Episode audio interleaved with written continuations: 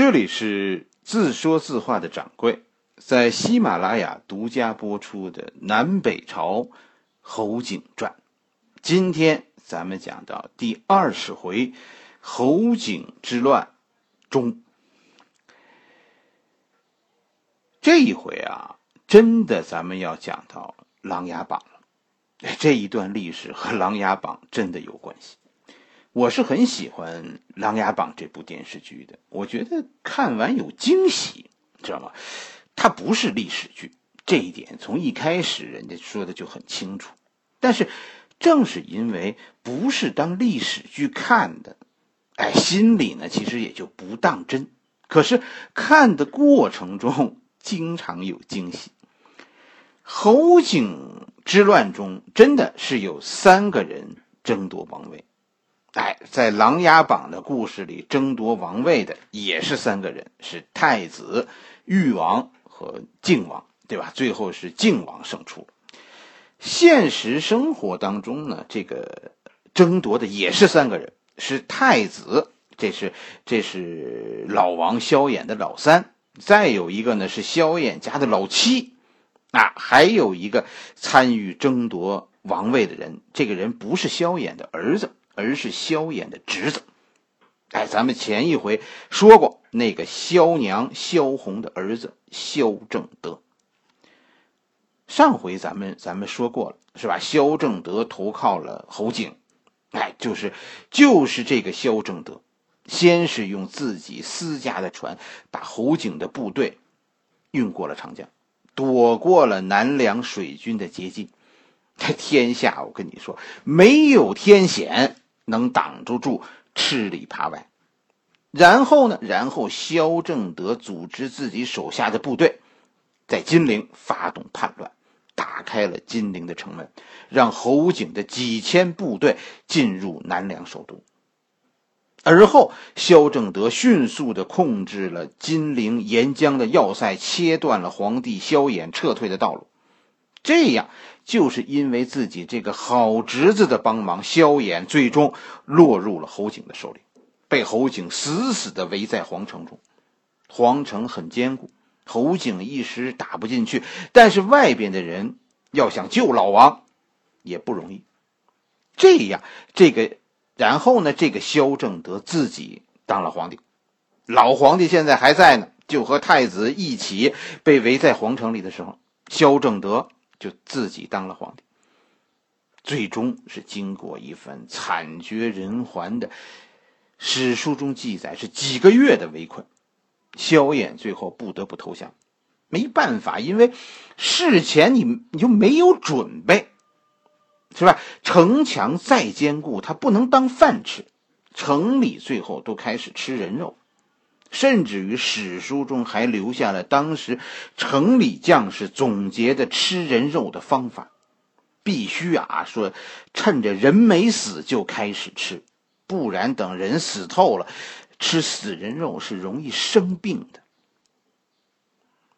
听着就就让人那么揪心。这种吃活人的记录，在史书中都是不常有的。你看电视剧里萧衍身边的那个大将军，啊，最后他是因为不肯吃人肉，饿死的，就是这么惨。当时指挥皇城防守的萧衍手下的将军、指挥官和副官都饿死了。在这种情况下，萧衍不得不和侯景和谈。作为投降的条件，萧衍一开始同意退位。但是要求只有只能是让儿子继位，哎，侯景答应了这个要求，这样已经当了一个多月的这个皇帝，当了一个多月皇帝的这个萧正德，被迫退位，让位给现在的太子侯景，摇身一变，现在成了平叛大将军。现在的皇帝说说发动叛乱的是萧正德。我们自古啊，恨汉奸就比恨鬼子更甚。周佛海他必须死，冈村宁次是可以活的，这个逻辑自古如此。萧正德当然心有不甘，是吧？侯景，你这是过河拆桥啊！于是萧正德呢，又想组织新的叛乱。侯景是早有准备，于是很干脆的就挫败了萧正德的叛乱，并且呢，派人勒死了萧正德。萧正德死了，可是太子并没有能立刻就继位，为什么呢？萧衍呀，又反悔了。萧衍不肯交权给太子。史书中说呢，于是侯景呢，就用每天减少一点粮食的这种这种残酷办法，用很长的时间。通过饥饿试图逼迫萧远交萧萧衍交权，啊，经过了四十几天，活活最后把萧衍饿死在自己家里。但是萧衍仍然就是一句话，不交权，就是这样。太子最后只能靠继承得到皇帝的位置。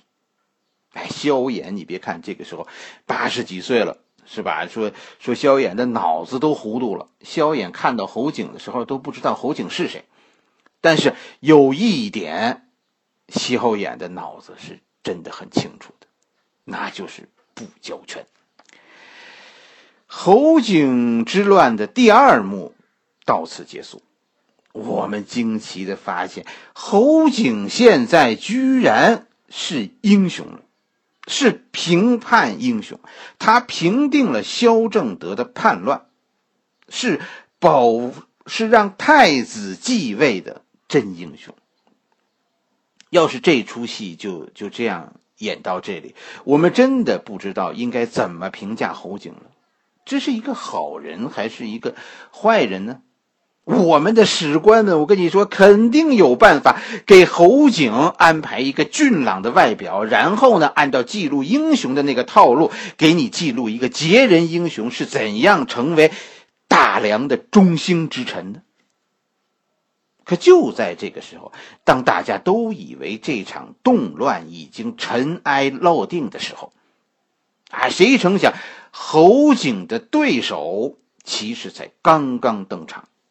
这个要和侯景争天下的人，就是萧衍的老妻，啊，电视剧里才是靖王，历史上他是湘东王，此刻驻军在荆州，他的名字叫萧绎。萧绎此刻站出来反对侯景，啊，在那个电视剧里演演靖王的演员叫王凯，是吧？他演的这个靖王是个。大英雄，而且为人啊，那个那叫正直啊。可是历史上的靖王，就是这个湘东王萧绎，可真的不是什么好人。当然，你也不能说他不是好人，这不是一个好坏的问题。这个萧绎呀，就不是一个正常人啊。咱们咱们就看看萧绎的身份啊，历史上对他的记录啊，很特殊。这是中国历史上排名第三位的文艺皇帝。文艺皇帝，这这不是什么好话。所谓的文艺皇帝，都是亡国之君。排名第一的文艺皇帝是宋徽宗，这个毫无争议，是吧？靖康之难就是就是咱们这位文艺皇帝在他的配合下成功上演的。在他以前排名第一的是陈后主，这个也实至名归，这也是南北朝的故事。在陈后主以前排名第一的就是这个萧绎，这皇帝的文艺范儿啊，我跟你说，这算是长江后浪推前浪，一浪更比一浪高。萧绎的书画呢都是很好的，而且据说这个人最难得的呀，这个。这个你说，这像萧绎这种文史类很强的人，他的理工科也特别好，就是他的逻辑思维能力特别强。他批注的好多史书史书都是很理工的，这个是当时公认的大才子。他有书流传下来的，啊，我没看过，但是都说呢，说说他的见解很独到，就是这样。我我也是学理工的，是吧？我是学计算机的，我原来是搞软件的。我知道这个理工科所培养培养出来的啊，锻炼出来人的这个逻辑思维能力，在你学历史的时候，这个逻辑思维能力非常非常非常重要。萧绎是个是个怎么样的人呢？除了说这是一个理工男，他还有什么特点呢？萧绎呀，我我猜测，其实大家可能都不知道他，就是说他虽然在文艺皇帝中他位列第三，是吧？但是他比他那个排在他前面的那两位，其实知名度落后很多。但是萧绎的老婆你肯定知道，是吧？他因为他老婆留下一句成语叫“徐娘半老”，而且还风韵犹存。那这件事，我跟你说，太能说明萧绎这个人的性格了。萧绎他们两口子关系不是太好，而且呢，这个这个徐娘啊，徐娘就是萧绎的老婆，这个徐娘到处给萧绎惹事儿，给。给萧绎啊，戴帽子，戴绿帽子。当时就是这样的说法，说徐娘半老，风韵犹存，这不是好话。这句话的意思是，徐娘这个时候的岁数已经很大了，都是一个四十多岁的人了，但仍然有小姑娘那样的心性，这不服老，在那种事情上。问题是，萧绎对老婆这种这种乱搞的行为是什么态度呢？随他去，这就是萧绎。你说这样一个人是一个很凶残的人吗？似乎不是，他应该是一个性格上面很很怯懦的人，有性格缺陷的人。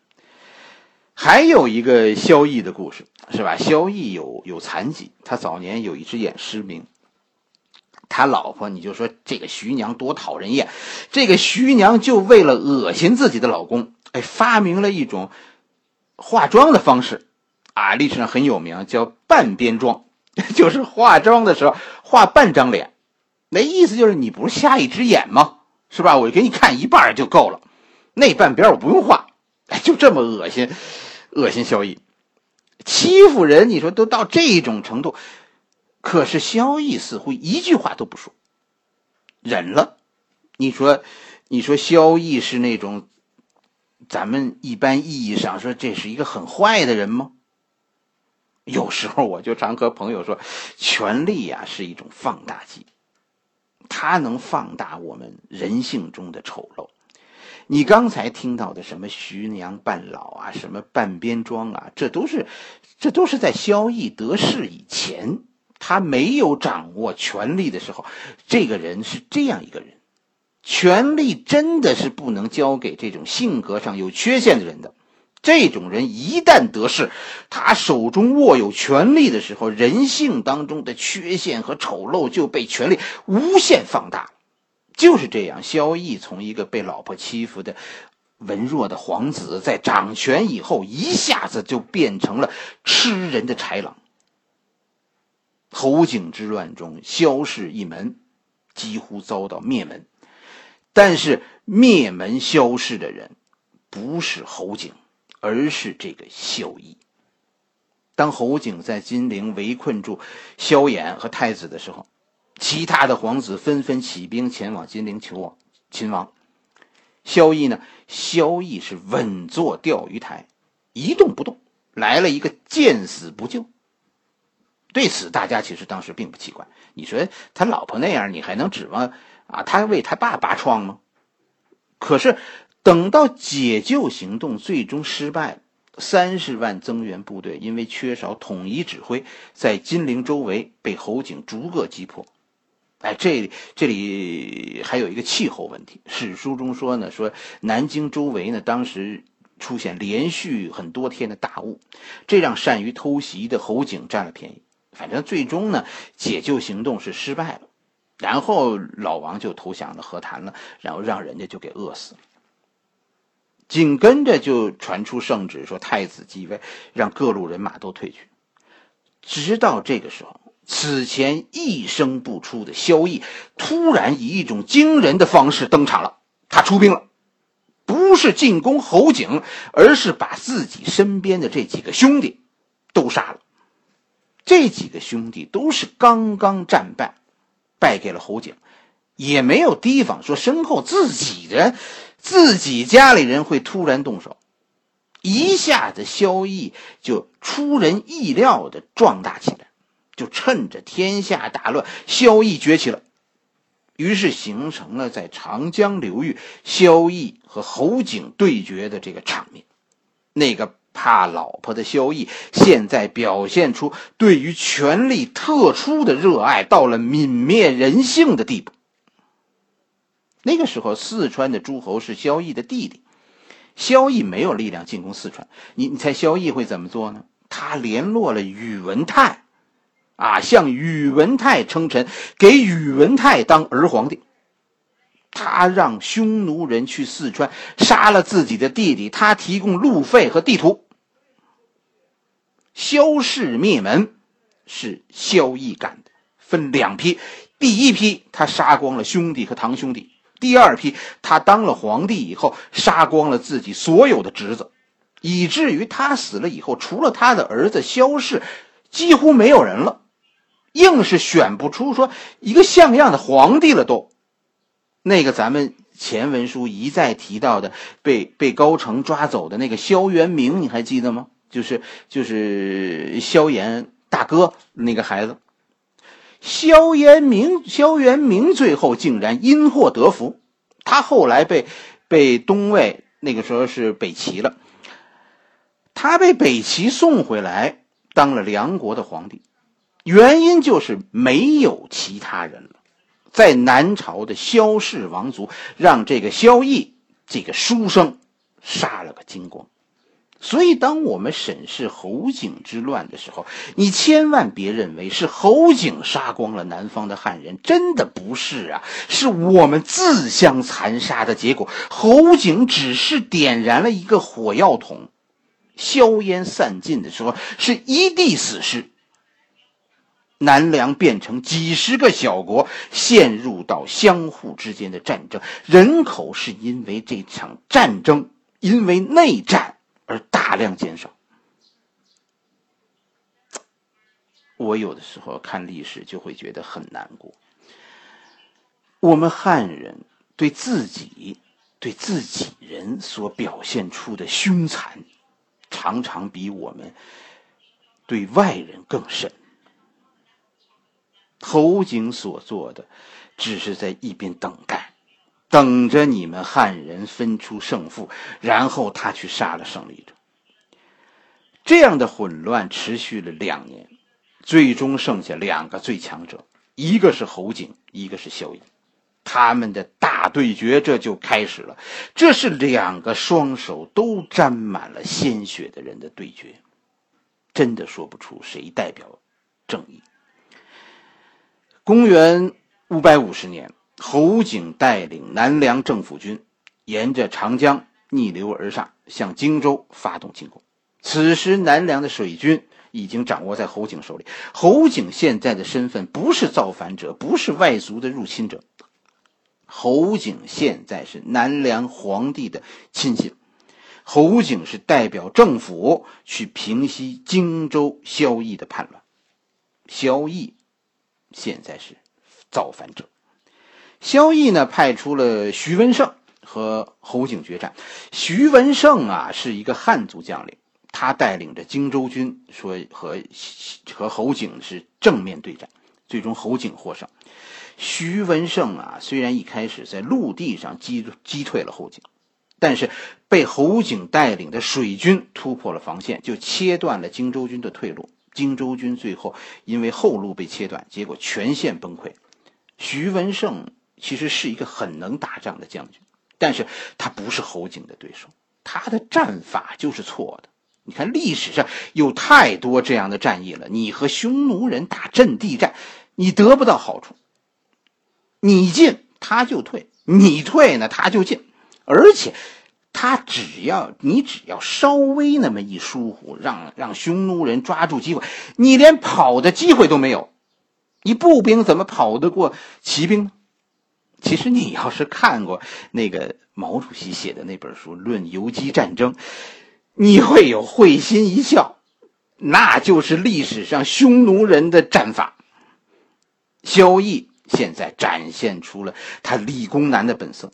在看到徐文胜战败以后，他居然一下子就看出了问题的关键。这个人逻辑性太强了，于是萧绎启用了一个匈奴将领，这个人叫王僧辩。王僧辩这个名字是汉人的，但他是北魏降将，他祖上是胡人。王僧辩这个人呢，后来咱们的历史给这个胡人的评价是，他给汉人造成的灾难比侯景更甚。王僧辩是很熟悉侯景的战法的，是吧？汉将徐文胜的战法是错的。你和匈奴人打仗，你根本就不能进攻，你最好的办法就是防守，凭险要固守，挡住他的去路，然后呢，与他持久战。啊，毛主席还写过《论持久战》呢。越看越像了，是吧？匈奴人啊，都是运动战，他们就没有后勤，久战必乱。而且，这个侯景部队的主力是水军。当时说是二十几万水军，就是旌旗遮江几十里，啊，这个王僧辩在在死守的城市的下游，他事先就在长江里打下了很多木桩，这个木桩打得很深。侯景部队进军的时候呢，都是趁着长江水多的时候逆流而上，是吧？所以当当他们顺利的当时呢，当他们进军的时候。侯景的水军是很顺利的从这个庄子的上面过去了，可是随后呢，长江就进入枯水期，水落了，这木桩于是就露出来了。侯景的水军被截断了归途。此时突然从上游飘下无数火船，尚未交战，侯景的水军就遭遇火攻，损失惨重，士气大受影响。紧跟着，侯景军的陆战队开始猛攻王僧辩。哎，王僧辩迫使现在侯景军进攻。王僧辩凭凭险，凭着坚固城市防守，而且这个王僧辩现在展现出了他他匈奴人的本色。